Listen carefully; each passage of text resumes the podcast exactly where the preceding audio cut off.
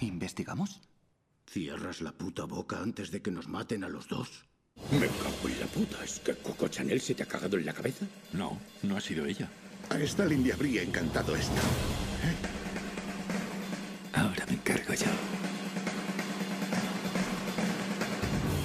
Buena suerte, nena.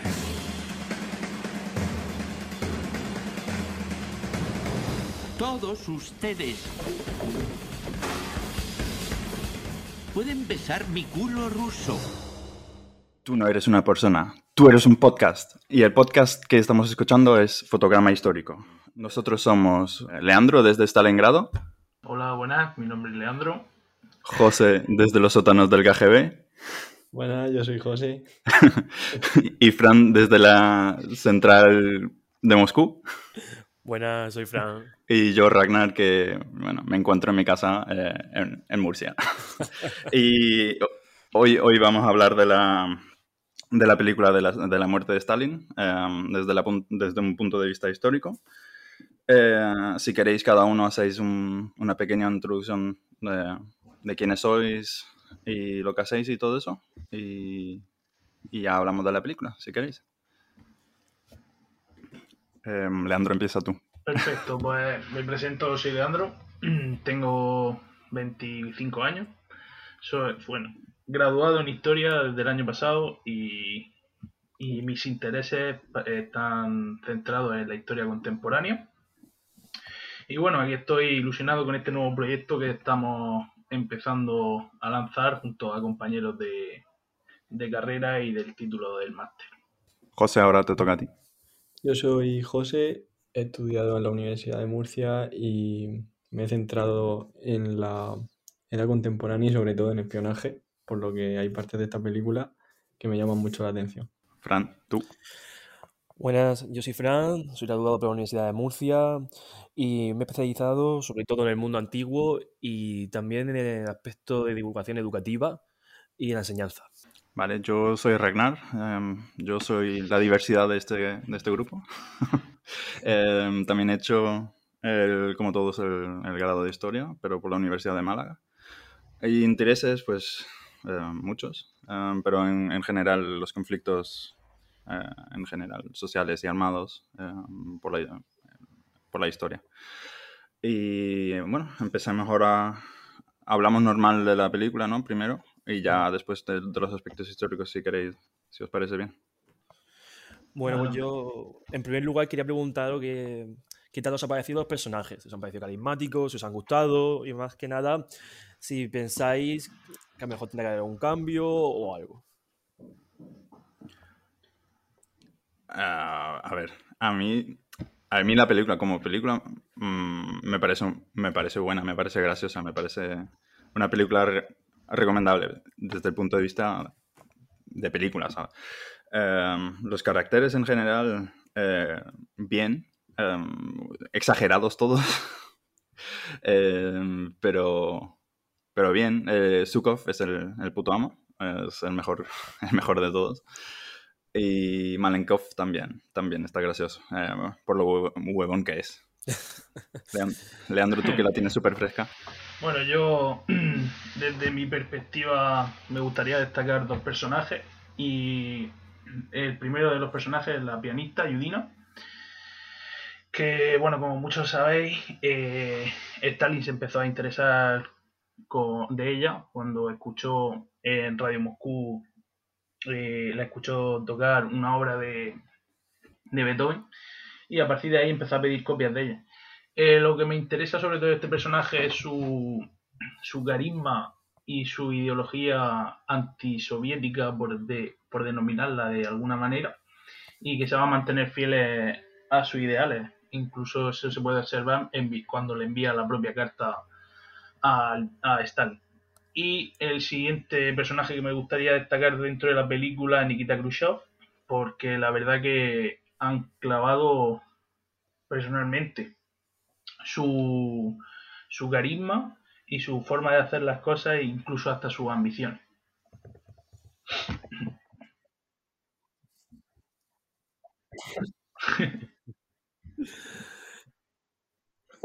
Pues no, ya después de, de lo que ha dicho Leandro me puedo ya acostarme, creo. ¿eh? No, a ver, a mí en general los personajes me han gustado bastante todos. Todos actúan bastante bien dentro de lo que es la comedia. Si no, pues no diría lo mismo, pero estamos hablando de comedia y es algo que se tiene que tener en cuenta, yo creo, tanto al analizar los personajes, la actuación de los actores y, y en general todo. Si acaso mm, hubiese cambiado el comportamiento de Beria en algunas ocasiones, pero en general me, me ha gustado. Sí, ¿a qué te refieres con el comportamiento de Beria? Mm, como que creo que lo podrían haber explotado mucho más y, y no lo han hecho, tanto en el sentido de, del cargo que ocupa como a nivel humorístico. Hombre, hay, hay que tener en cuenta que, eh, para mí, yo creo que son los, los personajes em, principales son Beria y, y- ¿cómo se llama? Eh, Nikita Khrushchev. Ah, eh, bastante se centran en él, creo, ¿no? O sea, El tema de Beria, en lo que se refiere al contexto histórico, habla tanto de sí que la propia película sí que es verdad que podría haber profundizado mucho más. Lo deja en un poco banal, como los típicos estereotipos, pero que sí que es verdad que podría haber profundizado mucho más. hombre, lo banal es toda la película, creo, ¿no? O sea, Sí, no, bueno, digo, digo claro, pero el tema de Beria para mí puede dar muchos toques de humor debido a toda la polémica que da el propio personaje, pero creo que aún aquí podrían haber, haberlo aprovechado mucho más, sobre todo su parte también más oscura. Claro, se podría haber hecho mucho humor negro a través, en plan más todavía, me refiero. Teniendo en cuenta que el origen de los, dire- los directores, del director de la película y tal, son de origen, se podría catalogar eh, inglesa, francesa, una mezcla.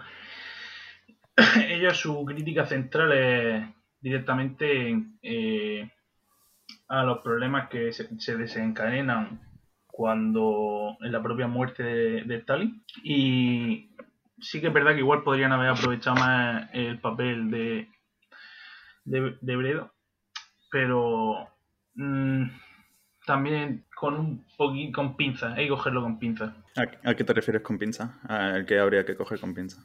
Sí, porque igual si te centras simplemente en el contenido histórico, dejas de lado el contenido humorístico que pretenden dar. O sea, ellos quieren, pretenden afrontar la realidad que estuvo pasando o lo que se vivió durante el régimen de la Unión Soviética y el estalinismo. Y tendrían para afrontarlo sin causar mucha polémica igual eh, no deberían haber bueno no deberían no.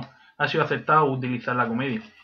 Aún así, Leandro, sabes que no sé, bueno, no sé si lo sabes, pero eh, en Rusia esta película está censurada. O sea, eso también, o sea, también nos deja de ese lado de que se ve como un poco como una película propagandística en el, sen- en el sentido de que, de que para Rusia es una gran censura por el recuerdo que se tiene aún sobre Stalin. Y a mí la verdad es que me sorprende mucho, no sé qué opináis vosotros. No sé si podemos decirlo ahora, ¿no? Pero ya lo hablamos la vez que lo grabamos la primera vez.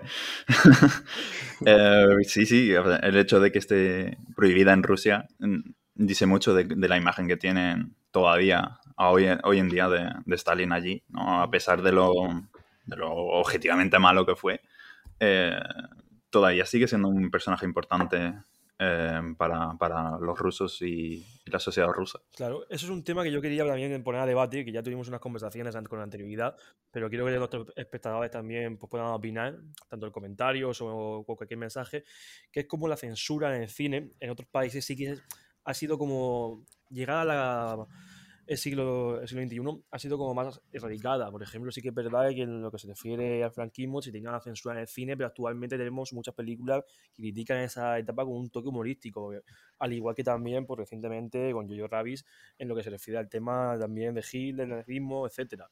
Por eso también quiero sacar este tema a la luz antes de meternos en materia para ponernos un poco en lo que se llama el concepto cinematográfico. Es una observación de cómo la censura todavía pues, sigue perdurando y como otros países sí que es verdad que se ha atravesado esa, esa barrera. Yo creo que se podrían haber pasado mucho más con la película, en plan, Claro, que es podrían eso. haber tenido un humor más negro y podría haber tenido escenas más explícitas, o sea que, a ver, también es verdad que yo tengo un sentido del humor pues, muy negro, entonces quizá por eso se me queda corta, no sé vosotros cómo la veis. No, por eso mismo que tampoco es un humor tan grande en, referido al humor negro. Por eso la censura no la entiendo. en ese sentido. No sé, yo, yo estoy de acuerdo con José. En plan, yo para mí también la podrían haber, o sea, ya que, ya que exageran. Claro, ya, ya que va a hacer una película de cómo muere Stalin y cómo se intentaban quedar con el poder y tal, en plan, eso da muchísimo juego y como que la película se ha quedado un, un poco atrancada, o al menos desde mi punto de vista, en eso. Como que podrían haber aprovechado la historia muchísimo más y hacer muchas más bromas y... Pero bueno.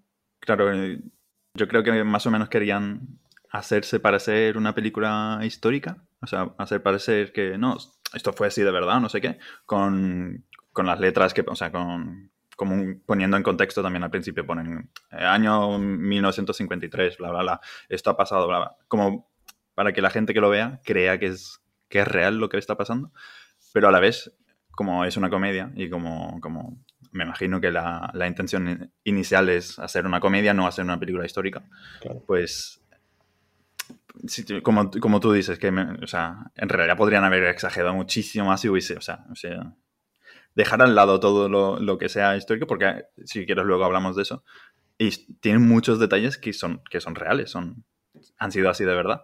Pero claro, o sea, eso como que es peligroso de la, a la, a la- a la manera de, de hacer una película así, porque claro, deja que la gente luego crea que esto que todo es toda la película es, es real.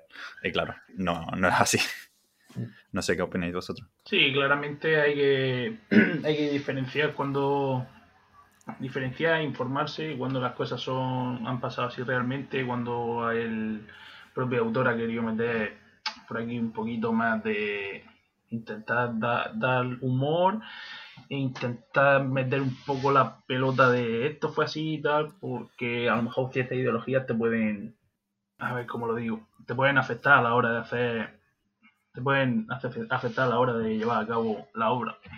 Yo en ese aspecto estoy de acuerdo contigo, Leandro. Sobre todo la propia película, cuando analicemos algunas escenas, yo quiero seña- lo señalaré, porque hay algunos ejemplos obvios, pero eso también es un debate que pasa mucho con la novela histórica, de cómo la novela histórica sí que es verdad que puede servir para acercarla a la historia, a los, a los lectores, pero no es una fuente fiable, es simplemente un acercamiento. Si alguien, por ejemplo, quiere ver un periodo concreto histórico, se tiene que acentar a las fuentes primarias o a los investigadores que de verdad la han estudiado y tener ese sentido crítico que tanto en nuestra formación hemos escuchado. Claro, pero eso es el, el problema de todo esto, ¿no? Que, que la gente no, se- o sea, mucha gente no, no van a ir a una biblioteca a sacarse un libro de, la, de, de historia de verdad, Claro. sino cogen una novela histórica, se miran una película y de ahí es de donde sacan su conocimiento histórico, ¿no? Entonces, Es exacto. Sí, igual al ver la película la gente dice, coño, pues necesito informarme más sobre esto y procede a leer fuentes, diversas fuentes y aclarar un poco las ideas de, que él tenía sobre el tema antes de y después, eh, después de informarse un poco, ver qué opinión tiene después de Claro. y ya saber diferenciar dentro de la propia película pues las partes que son más cómicas, las partes que se afinan más a la realidad.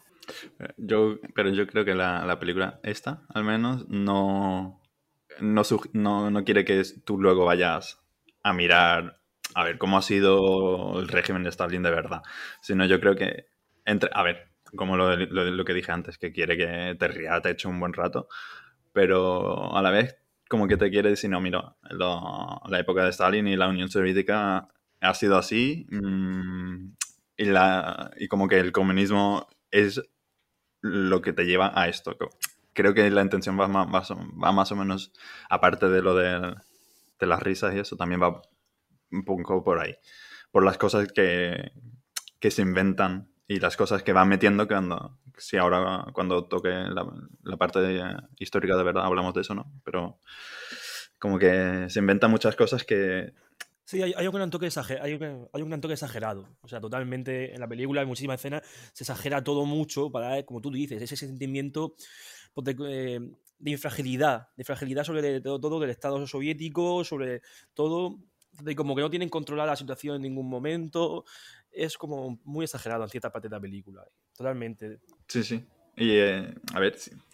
claramente alguien ha, ha estado a- aconsejando la, parte histórica, ¿no? Porque si no, no hubiesen conseguido tantos detalles tan, tan bien, ¿no? Pero ahora la- o sea, las cosas que son, a, a grosso modo, no reales, ¿no? Pues mm, me imagino que tienen que estar mal a conciencia. Porque si, yo qué sé, lo, de la- de la- lo del tomate, si has podido eh, investigar esto, lo demás también, ¿sabes?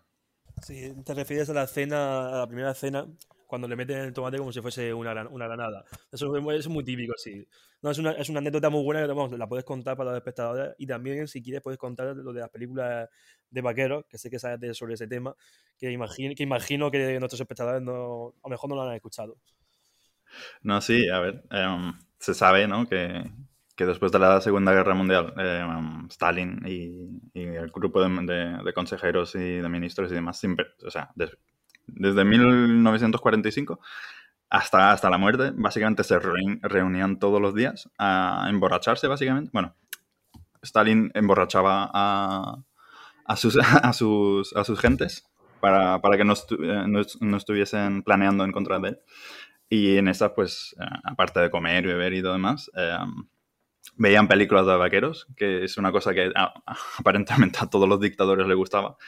Y una broma que tenía Stalin, no, no vería en este caso, eh, era eh, esconderles naranjas eh, en los pantalones de, de los demás. Y, y bueno, en la película pues es un tomate para, para hacer la, la gracia de que se le rompe el tomate, pero en realidad eran, eran naranjas. Sí. O sea, es un pequeño detalle de estos que, que, es tan pequeño, ¿no? Y, y- y- y eso tiene que haber estado investigado para, para meterlo. También desde el primer punto de la película ya se nos aparecen las listas. Bueno, sé que José sabe más sobre ese tema, pero sobre todo desde el primer momento ya tienen el miedo a, a no decir algo que moralmente está mal para Stalin. Tienen ahí, y sobre todo se ve al día siguiente, cuando, la- cuando sus mujeres le recuerdan lo que habían dicho justo a Stalin, pero sobre todo el tema de las listas, de las persecuciones. Y ahí yo te quería preguntar, José, que tú sí que eres más especialista en este tema, ¿qué te parece? Si la película lo representa bien, si es fiable o tu opinión. A ver, yo sé que durante las purgas de Stalin eh, se asesinaron a muchísima gente. Y sé también de buena mano que el, desde antes de la Segunda Guerra Mundial, el NKVD ya tenía listas de gente no solo dentro de lo que era la Unión Soviética, sino también en países de fuera. O sea que lo de las listas es cierto y lo de que, bueno, las escenas estas que se ven, bueno, no es que se ven, se escucha más bien cómo van disparando en diferentes salas de- del edificio del NKVD, pues también era verdad, porque en los sótanos de, ese edificio era donde se llevan a cabo torturas y asesinatos, o sea que a pesar de lo cómico que, intentan hacer de esa situación, sí que era verdad. No sé si en el 53 eh, se seguía viviendo a, a esos niveles, pero antes desde luego sí. Ahí, ahí sí me puedo meter yo, porque eso sí lo, lo he mirado más o menos. Y es que en el 53 ya, eh, mucho antes, o sea, eso acababa, empieza la Segunda Guerra Mundial y ahí ya se acabaron todas a grandes modos, ¿no? En plan, los miles de muertos, eso se acaba en el, en el 53. Si es verdad lo de los médicos, que eso también lo han mentido, es, ah, eso sí es verdad y sí se cargaron un montón de, de- de médicos por, porque a pesar de, de ser como es, ¿no? Em, Stalin también era antisemita y tampoco se fiaba de los judíos, ¿no? A pesar de haber luchado contra, con los, contra los nazis en la Segunda Guerra Mundial y todo eso. Mm, eso es, es verdad. y, y lo que sale en la película de que solo quedaban en Moscú médicos no malos, ¿no? Pero digamos que mediocres, eso es- también es así, por el miedo, ¿no? Porque muchos, muchos médicos eran judíos en esa época. Y entonces, pues, se, se quitaron de Moscú por miedo de que se los cargaban. Pero, am, en plan, las listas de Beria, eh, de miles y miles de personas y que fueron asesinados, en el 53 ya no pasaba. Eh, Sí es verdad que cogían a gente y los llevaban a campos de trabajo, que también es malo, ¿no? Pero no es comparable.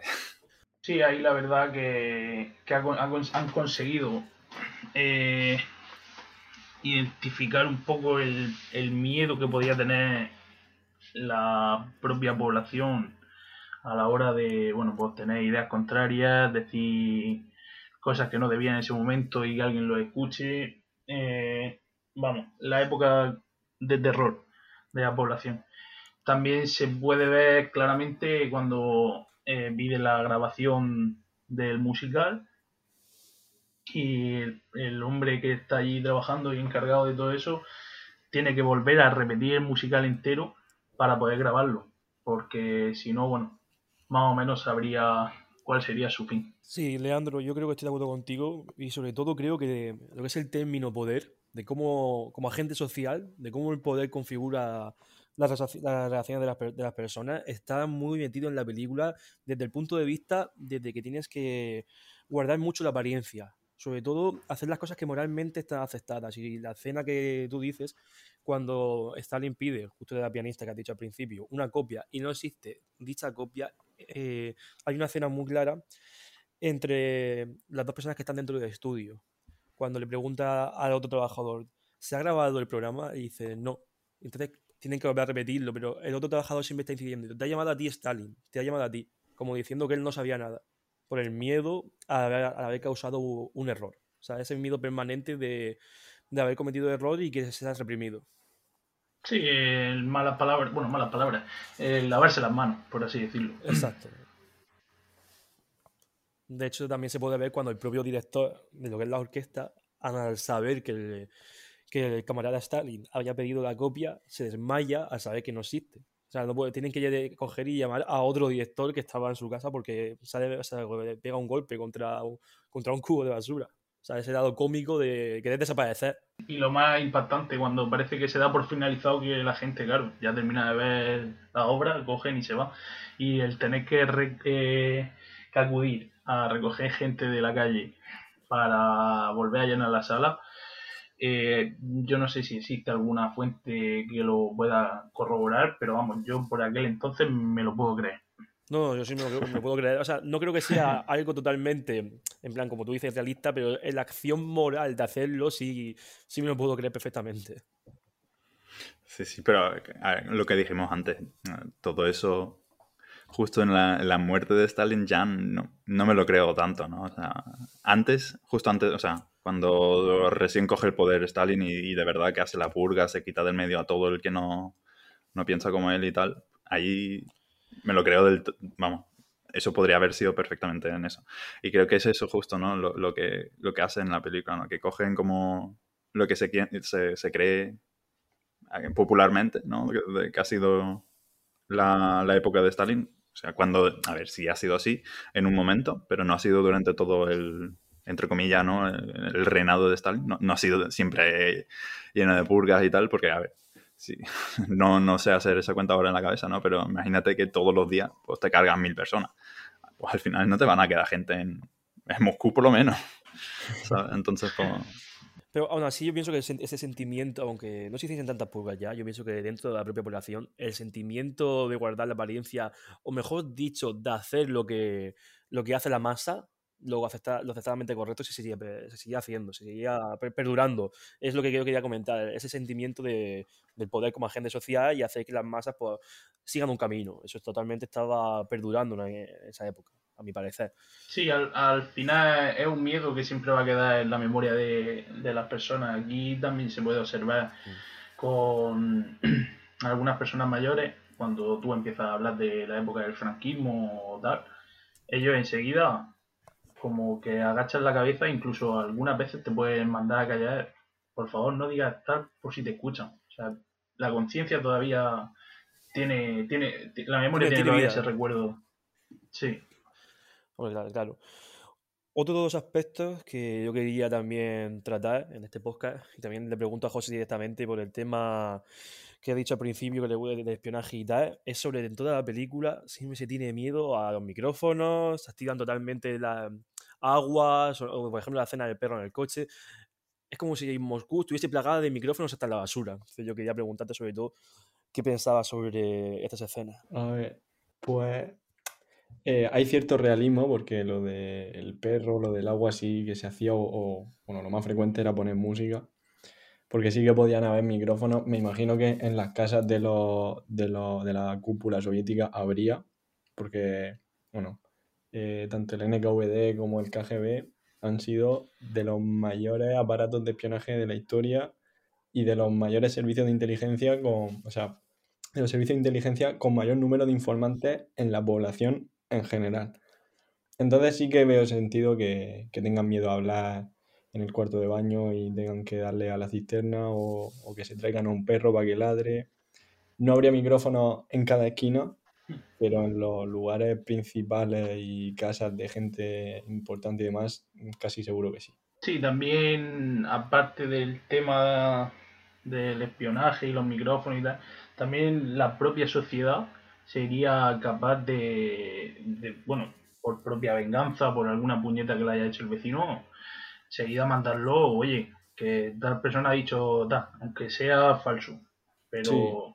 la propia sociedad es así, muchas veces por desgracia. Hay una escena que se ve que se quiere representar esto, pero llevada al otro extremo, que es cuando se están haciendo las pulgas y aparece un hijo diciendo dónde está su padre, justo en, el- qué en qué piso vive, señalándole el mapa. Y luego, bueno, al final de la película, cuando justamente sueltan al padre, se reencuentra el hijo y así, y se queda esa, esa situación tensa. Pero como que hasta el, pro- el propio hijo lo delata. O sea, como que es muy, es muy referido a lo que acabas de decir tú, Leandro. Sí, sí. em, voy, a, a ver, voy a hacerle preguntar otra vez a, a José aquí, no sé, porque como es el... Yo, yo ya tengo miedo, ¿eh? De no saberlo. No, hombre, no. El- porque es que, a ver, eh, como lo hablábamos otra vez, em, si tú sabrías hablar algo de lo de la pedofilia, pedofilia eh, que debería que sale ahí en, en la película. Sí. A ver, en la película sí que se hacen guiños algunos bastante obvios, pero es que en este caso la realidad era mucho peor que en la película, porque Joder. según tengo yo entendido, a Averia eh, le gustaba llevarse, no sé si a su despacho o al edificio de, de los servicios de inteligencia. No, sé dónde exactamente dónde se hacía, pero se llevaba a chicas jóvenes y las sodomizaba. Y, pero es que después, que esto sí que no sale en la película, si la chica lo denunciaba, eh, a su familia o la mataba o se la llevaba a un campo de trabajo. Era más duro en la, en la vida real que en la propia película. Hay una escena que es cuando eh, a un soldado coge a una sirvienta y le dice, has sido elegida por Beria, haz todo lo que él te pida. Y hay una escena sobre- esa- después de esa escena, justo, la llama muchacha aparece y Beria dice que la laven. O sea, me hacen un- o sea, como que la purifiquen para él, básicamente, como que la preparen, como si fuese simplemente uno- un objeto, aunque suene muy mal, mal dicho. Y luego al día siguiente sus padres van a recogerla y el padre y la madre lo ven muy normal, como, tienen, como que tienen que aceptarlo. Y sí, sí se puede relacionar muy bien con lo que tú acabas de decir, como que el hecho de que tú denunciaras o estuvieses en su contra, acabaras pues, en, un campo de, en un campo de trabajo o en cualquier otra situación peor. Claro, en este caso sí que es algo que, que ocurría de verdad. Bueno, yo ahora quería preguntar por unos personajes que no hemos hablado, que son muy, caracter- muy característicos de la película, que son sobre los, sobre los dos hijos de Stalin. Que ya sabéis vuestra opinión y si habéis visto que ha sido una buena representación. Eh, yo de los, de los hijos en general no sé mucho. Sé que la, la hija eh, vive ahora mismo en Estados Unidos. Me, me- enteré hoy, o sea, básicamente. Eh, y se casó con un, con un americano y todo eso. Y, y- y, de hecho sigue vivo, es, es lo que me... La historia de la hija es que sobre todo muy rele- relevante, porque en la película, no sé si os dais cuenta que la ponen como muy nerviosa, como muy todo el tiempo hiperactiva, y eso en parte tiene su razón de ser, porque al final de la película, cuando le dan el billete para irse a Viena, y ella se va, es como que la sombra de su padre nunca desaparece, y como siempre la están vigilando desde la propia Unión Soviética, hasta el punto de que ella pide ir a, ir a Estados Unidos como asilo político, como si estuviese huyendo de, su- de- de la Unión Soviética por miedo, por miedo a ella. Y eh, cuando llega a Estados, a Estados Unidos, eh, vende la, la biografía de, de su vida y de su padre, sobre todo, que le dan más de, un millón, más de un millón y medio de dólares, por ejemplo, le dan. Pero luego la estafan, luego también hay muchos comentarios que siempre le dicen que la sombra de su padre está ahí, como que la tratan como un poco de loca, siempre. Y han quedado muchos, muchas memorias y mu- y muchas citas como esa situación. De ahí que la película la ponga como ese aspecto nerviosí, de, de nerviosa, de estar todo el tiempo alocada, etcétera. Si no, yo lo que yo sí sé es que a la única que quería de verdad era a ella, ¿no? A, sus hijos varones no, no los quería nada, ¿no? A uno, a uno lo dejó básicamente un campo de prisioneros y le hicieron la oferta de intercambiarlo por, por varios oficiales, ¿no? Varios oficiales alemanes en la Segunda Guerra Mundial. Y, Stalin básicamente dijo, no, que voy a cambiar yo un teniente por varios generales o algo así dijo. Y al final pues ejecutaron al hijo de Stalin y ya veis lo que le importaba, ¿no? Si, si, lo dejó ahí a morir. Y al, al otro hijo pues le buscó el trabajo este de encargarse del equipo de hockey, eso sí es verdad, eso también sale en la película. Y pero como eh, ponte a hacer algo que no vale para nada, básicamente era, era eso. De hecho, en la década de los 60, o sea, la película se ha representado como un alcohólico y según los datos de la propia Unión Soviética, en los años 60 aproximadamente, no me acuerdo bien de la fecha, muere de básicamente de alcohólico, de alcoholicismo. Muere, no sé si será así realmente, si lo matan o no, por sus actos polémicos, pero está apuntado como que muere por culpa del alcohol. Sí, me lo creo, vaya. Que no te extrañe que, no te extrañe que se lo cargaran, ¿eh? También de lo que es el propio nombre de Vasily, el propio nombre, bueno, la gente siempre se va a quedar con lo malo de una persona. Y en este caso, pues fue el propio accidente de, aviación que provocó cuando él dijo, no, no, se va a volar perfectamente, el tiempo no, no nos va a impedir que volamos. Y efectivamente, eh, despegaron, pero se provocó el accidente y que murió, murieron varias personas y muchos achacan que esa toma de decisiones claramente la tomó borracho. ¿Queremos ahora hablar de Sukov? Porque, a ver, como lo dije antes, para mí el mejor personaje que, eh, que tiene la película, lo, lo, cual es un poquito una lástima, ¿no? Porque en realidad Sukov todavía no era ni ministro de defensa ni era nada, bueno, o sea, era alguien, ¿no? Era general. pero Sukov. el general. El de la cicatriz. Eh, tengo una cita aquí suya que seguro que te acuerdas. Eh, espérate. Eh, a ver, chavales, aquí están vuestras pipas cuando sacáis, la, sacáis los AK y cuando están haciendo, dando el golpe. ¿No? Sí. ¿Sí sabes? ¿Ahora sabes quién es? Vale. Quién es. Digo que, que Sukov era Sukov cuando han dicho que. ¿Yo qué he dicho? Eh... Creo que había una confusión. Bueno, da igual. Da igual. a ver, eh, es eso, ¿no? en plan, ahora con la, con la confusión, el, el general, el ministro de Defensa, eh, ni siquiera era ministro de Defensa en, o sea, cuando moría Stalin. es un poquito lo que, lo que hace la película, ¿no? Coge el, personaje que todo el mundo, mundo conoce, ¿no? Y por la, las cosas de Berlín y tal. Entonces, pues lo cogen a él eh, cuando lo nombra, creo que era... Eh, Manenkov lo, nombra ministro de defensa. Y tampoco tenía cicatriz. O sea, no hay, no hay foto, no hay foto donde aparezca con una cicatriz ni nada. Pero a ver, bueno, yo qué sé, parece lo más interesante, ¿no? Como me imagino que un personaje que, que, está, que está escrito para que, para que sea como el guay de la película y tal, pues ponerle una cicatriz tampoco está mal, no queda feo. yo qué sé. Yo creo que eso es más que nada para representarlo como el típico loco de guerra. Ese típico personaje que tiene ahí la marca, como ese, con ese carácter, ¿sabes? Esa es la representación que le quiere dar a la película. Sí, puede ser. Puede ser, puede ser perfectamente. Y que al final también la guerra es como, por así decirlo, que forjan los, a los hombres, por así decirlo. Pero, claro, luego eh, cuando te das cuenta de que no estás viviendo en tiempos de guerra, es muy difícil la adaptación de estas personas al propio, al propio mundo social sin guerra. Claro, estaría interesante eh, ver alguna entrevista ¿no? del director ¿no? y a ver las intenciones que tenía. ¿no? Yo lo he intentado buscar, encontrar alguna, pero no, he encontrado una donde decía, sí, mm, queríamos representar el, el pasado, ¿no? De una manera graciosa y tal, pero claro, eh, lo típico que dicen, eh, hablan mucho pero no dicen nada, ¿no? Y, pero yo qué sé, ver en plan... De este personaje se tiene conocimiento de que él siempre ha ideologizado a la figura de Stalin.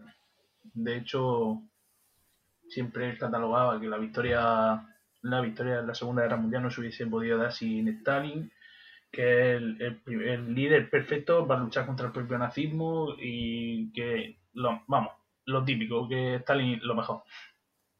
¿A, quién te refieres ahora? ¿A Stalin o a Zukov? A Zukov, que él tenía una imagen de Stalin como, como si fuese un dios. Bueno, yo me enfocaría ahora más, sobre todo también en lo que es la parte del propio funeral. Y sobre todo quería incidir eh, en una parte muy importante de la película, que son cuando salen los trenes, supuestamente, las masas llegan a Moscú y hay más de 1.500 muertos. Esto realmente lo que no pasaría. O sea, sí que habría muertos por el fervor de la muerte de Stalin, mucha gente tendría o sea, mucha gente lloraría muchísimo. Hay mucha gente que tendría mucha pena porque estaba muy, muy asociada a lo que es el régimen soviético. Y sí que es verdad que a la hora de llegar a Moscú, debido a la agrupación de masas, hay muchos testimonios donde hay gente a lo mejor que ha sido pisoteada, que hay tripas por el suelo, pero no es, debido a la gran aglomeración, ¿no? Como la película que se ve muy exagerado para ese aire de patatal, donde 1500 personas mueren por ese aspecto. Sí que es verdad que también en contraposición de esto, hay mucha gente que se alegra de la propia muerte de Stragny, pero sobre todo la gente que está pues, en Siberia. Claro, eso, eso es verdad. Em, o sea, lo que no, es, lo que no es verdad es lo de del asalto este medio intento de golpe, no sé, lo que realmente no entiendo muy bien lo que querían hacer ver allí, porque como que llegan, como que llegan gente de fuera a, ver la muerte de, o sea, a ver, a ver Stalin muerto y ahora coge el NKVD y los disparan. Es que como que no tiene sentido, ¿no? Y a ver, no tiene sentido porque no, no ha pasado en la realidad. O sea, quieren coger como una cosa, quieren dramatizar las cosas como que están matando a su propia gente eh, para achacárselo a, a Beria luego, ¿no? Para que haya como un motivo de que, por el que quiten a Beria cuando en realidad ha sido un levantamiento con, sí, con muertos, con 100, 150 muertos, pero eso ha sido en, Alemania del Este, no en la propia Moscú. Yo me imagino que por guion no querían hacerlo muy complicado. Han querido darle ahí una causa y, lo más cercano que tenían era que fuese por el tema de los trenes y, y tal cual lo han hecho así. O sea, no sé. También habría que ponerse en el, en el lugar del director y de los guionistas que tienen X tiempo para hacer la película y tiene que durar otro, otro tanto tiempo determinado. Me imagino que eso habrá sido por una cuestión de esa. Porque si, como tú dices, si tienen gente detrás que le ha dicho em, sucesos realmente históricos que están documentados, pues también esas mismas personas le podrían haber avisado de que eso no ocurrió, pero aún así lo han puesto. O sea que me imagino que será cuestión de guion. Yo, en referente a lo que es la parte de, del funeral, sí que me gustaría destacar la monumentalidad que se realizó pues, claramente tras la, muerte, tras la muerte del dictador, como también se fueron llevando a rajatabla un poco la, la bueno lo que él quería que hiciese en el día de su muerte. Y de hecho yo creo que incluso si no me equivoco se llegó a hacer eh, algún desfile con el propio cuerpo y en el ataúd por las calles. Y bueno, y aparte el desfile militar, que también se realizaría, aunque claro, aquí en la película no, no se ve, solo se ve que está en la cámara y que van a visitarlo y tal. Pero lo que sí es verdad, lo que dice José antes, lo de, de la de que cogen, cogen cosas y como que lo, lo contraen. Lo podemos ver ahora después en el, eh, en el juicio de Beria. O sea, se sabe que a Beria, o sea, em, Stalin muere en marzo. A Beria lo cogen, lo cogen preso en junio y no lo ejecutan hasta el 24 de diciembre. O sea, eh, cuando todo eso pasa básicamente en un día, un día o dos eh, en la película. Y eso sí me imagino que yo que es por cosas del, del guion, ¿no? bueno, del guion y para, para no meter más cosas, porque claro, no van a hacer una película que dure, yo qué sé, cuatro horas. Cuando... Claro. O sea, al ser, al ser comedia, yo creo que lo, querían hacer ligero y entretenido. y Sí, claro, pero yo también pienso que la comedia, hasta cierto punto, porque sobre todo en el final, cuando hablamos del juicio, el juicio se hace en un corral. Se hace que, que se quiere dar ese aspecto de que la Unión Soviética también, pues como que era un, un patatal, como he dicho antes, como un corral, porque es que, es que se hace un corral y luego lo que me hace gracia a mí también es que tiran el cuerpo de Beria, le un tiro ahí como a loco, le tiran al suelo, le echan un cuarto de bidón de gasolina, le tiran el mechero y el cuerpo de repente, 10 segundos después, están cogiendo la pala, la ceniza y guardándola. Claro, yo no sabía que había, vamos, este, este poder en lo que conlleva a, gasolina soviética, porque vamos, incinerar un cuerpo en 10 segundos y que no quede ni un, ni un resto de hueso al aire libre, es que es impresionante. Sí, ahí claramente querían marcar la barbarización, por decirlo de alguna forma, de los dirigentes y de las formas de hacer las cosas por parte de los soviéticos. La buena gasolina rusa. Sí, pero es que es eso, pero es que, es que eh, eh, actualmente un sistema de incineración tarda 10 minutos, 15 y lógicamente queda algún resto que otro. O sea, en las propias culturas ibéricas que se han, incinerado, y también protohistóricas, incluso las otras culturas que a lo largo de nuestra historia han incinerado, siempre ha quedado algo de hueso. Pero es que aquí, en 10 segundos, Beria está ya, vamos, polvo. Se ve que su grasa era un combustible impresionante también. Porque, vamos, la película, otro aspecto es que pone a Beria como el típica, la típica persona con un aspecto no muy bueno en ese, en ese, en ese punto, pero Beria en ningún momento en la vida real tuvo esas, esas condiciones físicas. Lo que... Eso es verdad, y, no entiendo por qué. No sé si habrá sido cosa del actor que se negó a, a adelgazar o algo, pero efectivamente eh, yo creo que es de los personajes que más se diferencian de, la persona real. Yo creo que ha sido una, una táctica que han usado a nivel de cine en el sentido de representar el poder como intentaban representar bueno, el poder que podría tener en ese momento ese personaje. Entonces la forma era ponerlo, hacerlo gordo y, y salirse de la realidad. Sí, no, es más o menos como lo que dijimos antes de Zukov, ¿no? Eh, ponerle la, cicatriz es como exagerar su, su pasado eh, militar y tal. Pues poner a Beria gordo lo hace, lo hace ver como, como ansioso o, algo así, ¿no? Me imagino. Eso de que, claro, vive como la gente que ve la película, pues se imaginará, ¿no? La Unión Soviética, hambre, ¿qué tal? Porque pasaba de verdad. Y, y claro, vería gordo o se aprovecha del poder, que tiene. Sí. Podría ser, podría ser, sí. Bueno, en general yo creo que hemos tocado casi todos los partes de la película. No sé si alguna escena en sí que queráis resaltar o queráis recordar. Yo creo que hemos hablado en general de lo que es la trayectoria del propio argumento, de los personajes, del contexto histórico. Si hay algo más que vosotros queráis decir. Yo un poco destacar también eh, la disputa que representa entre los diferentes personajes, que claramente en la película se ve cómo intenta, empieza a partir de la muerte del propio Stalin, un juego de ajedrez entre las diferentes grandes cabezas para ver quién se hace con el poder. Y claro, todo lo que supone después de la propia muerte de Stalin, con que a partir de ahí ya empieza un poco la desestalinización que se le denomina. Ahí es un buen punto que podríamos hablar la, la desestalinización, ¿no? Que, que es verdad que muchas cosas de las que se cree que ha hecho Stalin, o sea, solamente Stalin, em, lo, hizo todo el, comité central. Y luego, cuando una vez se muere Stalin, eh, se lo achacan a Stalin como, a ver, más o menos como lo, le pasó a Hitler, ¿no? O sea, eh, que cuando ya se ve que eh, viene la hora de echar culpas. No, no, no, eso es todo ha sido Stalin. Yo no tengo nada que ver con eso. Eh, eso fue todo Stalin. En el caso de Hitler es quizás un poquito menos, pero que también se da. Y, con Stalin, vamos. ¿Cómo se llama? Eh, Khrushchev firmó listas de, asesinatos y, y, en la película misma sale también.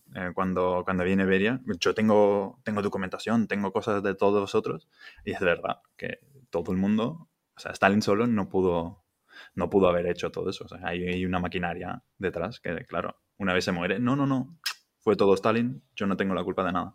No, y al final también como el propio Khrushchev se hace con el poder, pues eliminando prácticamente a toda la oposición. Sí, sí, que eso no sale tanto, no sale tanto en la película, pero en la realidad. Al final te dicen, sí, sí, pero... el hecho histórico y ya está, pero no, lo, lo puedes intuir un poco por cómo actúa con, con el otro personaje. Con Manankov, ¿no? Sí, sí, es verdad que, a ver, se los, se los quita del medio luego y se queda él como casi único como único poder y deja ahí a Malenkov como primer ministro un poquito a su, como su títere. Pero claro, es que Malenkov en toda película se ha representado como un títere, se ha representado como alguien que no está dando cuenta de lo que está pasando. Y bueno, también en las propias votaciones, como votan todos en un anime, pero todos intentan como convencer a Malenkov y cuando lo convencen es como que ya todos votan en un anime porque si alguien dice que no, como que está mal visto para dentro del consejo. Todo tiene que darse dentro de la mentalidad colectiva, ¿sabes? Como que no, como que no hay oposición entre uno y otro. Sí, al final es como una de las ideologías del, del comunismo.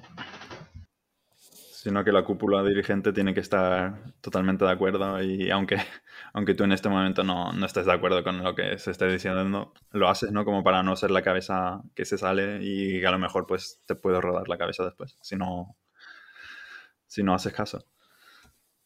Sí, sí. Eh, eh, ¿Qué más podríamos hablar? Si nos queda algo que, que creo que- queramos No decir. sé, si queréis decir vuestra escena favorita de, de la película. Uf, Hay, hay varias, así Hombre, que sí. No, yo tengo, yo Si- tengo una si claramente que es la- primero. yo tengo una claramente que es la parte donde Beria muere. Yo pienso que esa parte es demasiado buena. Tanto desde la parte que pasas por el baño, en el propio ba- baño, después vas al corral, eso es, es que ya ese- esas dos escenas son, yo creo que marcan mucho la película. Yo, eh, desde el juicio, que, que lo hacen eh, en el suelo mientras chilla. No, claro, claro. Y después, en lo que tú dices de que lo incineran y a los 10 minutos ya ceniza, mira que to- toda esa, to- toda esa escena me parece buenísima. Muy claro. Uh, también una escena también que no hemos hablado es cuando va a decir el discurso Basili y de repente empiezan a aparecer los cazas, los aviones, para que no se escuche todo lo que está diciendo, porque vamos, porque es, que eso, eso es más que nada por el toque humorístico, pero cuando se pone Oserno ruso, Oserno, es que, se- es que, es que es buenísimo. Es que con, y con razón, sí, eso, eso se representa al final de la película cuando su hermana quiere llevarse quiere ir con a Viena con Basili le dice que Basili no puede salir de ahí porque tiene que controlarlo, puede hacer cualquier cosa y al final pues acaba muerto en la década de los 60 y es como dice José no me extrañaría que el Bosca tuviera un poco más de Bosca que otra- otras cosas que no fueran Bosca, quiero decir. No, a mí me han gustado todas las escenas de Sukov, todas. O sea, no hay, no hay escena donde no salga que no, que no me hayan parecido graciosas o, vamos, que, sí, que es una película sola. Con ese, con ese actor haciendo de Sukov, vamos, yo la veo. Em, luego, la escena sí que más me ha gustado es cuando, cuando están diseccionando, diseccionando a Stalin y entra el hijo y se pone ahí, no, no sé qué, pero ¿y tú qué haces? Tú, a ver, tú no es, ni siquiera eres una persona, eres un testículo, no sé qué. Vamos, nah, yo estuve, estuve la- el, día, el día que la, que la vi estuve todo el rato pensando en esa escena y partiéndome el culo solo. Era, era, no sé, es la escena que más me ha gustado de Yo todas. creo, yo creo que en general la película, como he dicho, tiene ese, ese toque de humor y ese toque realístico. Y en parte, y como he dicho, no es algo que tenga que ser para el espectador fielmente histórico, pero sí que es verdad que puede animar a profundizar en el tema. Yo creo que en general hemos hecho una, una buena trayectoria y un buen repaso. Y nada, nada más que comentar eso. Sí, hablamos un momentito de, de la siguiente película que, que vamos a ver. si Sí, perfe- por mí perfecto. Pues la elegiste tú, habla un poquito de ella. Vale, vale, vale, pensaba que querías hacer tú. Bueno, para nuestros espectadores, la siguiente película, que imagino que todo el mundo se la ha visto porque es demasiado famosa, es Espartaco y vamos a hacer aquí un análisis tanto crítico como histórico de la misma, igual que acabamos de hacer. ¿eh? Y calculamos pues, que dentro de una semana o dos tendremos el segundo episodio. Me hace gracia que digas que todo el mundo la ha visto cuando yo no la he visto. Ya por eso mismo lo vamos a ver nosotros, porque vosotros que no hayáis visto esa película es un pecado, vamos, pero un- no, tenéis, no, no tenéis adolescencia, lo siento, ya te- lo, tengo que- lo tengo que decir. No, pero al final el, el personaje el, el personaje de Espartaco lo conoce prácticamente todo el mundo. Ahora sí, el, el personaje, quien no lo conoce, a ver. Eso sí, el personaje lo conozco, ¿no? Pero la película se me ha escapado. He visto la serie, pero, pero claro.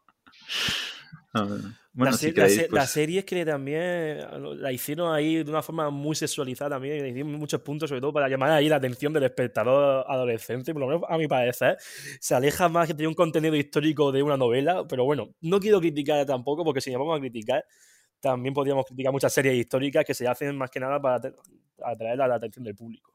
Sí, no, para ser, o sea, era, era antes de Juego de, Juego de Tronos, si no, si no me si no lo, no lo pienso mal, ¿no? Pero, pero era como el Juego de Tronos de la época, ¿sabes? Sí, pero Juego de Tronos tiene su, es una fantástica, tiene su argumentación, pero, y le mete también... Pero es que esto, esto era pero bebe un poquito del mismo agua que bebe Juegos de Tronos, ¿no? De lo del, de las imágenes así sí, sexualizadas, que como tú has dicho, pero también del, del shock, ¿no? De, a ver, Mm. no sabes quién va a morir, quién va a vivir y tal. O sea, era como el proto, proto Juego de Tronos, por así decirlo. Sí, Sí, sí. sí. Pues, si queréis lo dejamos aquí ahora. Sí, por Em, mí, por mí perfecto. Sí, y- perfecto. Y nos ponemos a ver Espartaco ahora mismo, vamos. Venga, voy, Bueno, voy a parar esto. Pues muchísimas gracias a todos. Esperamos veros en el segundo episodio. Un saludo. Venga, adiós.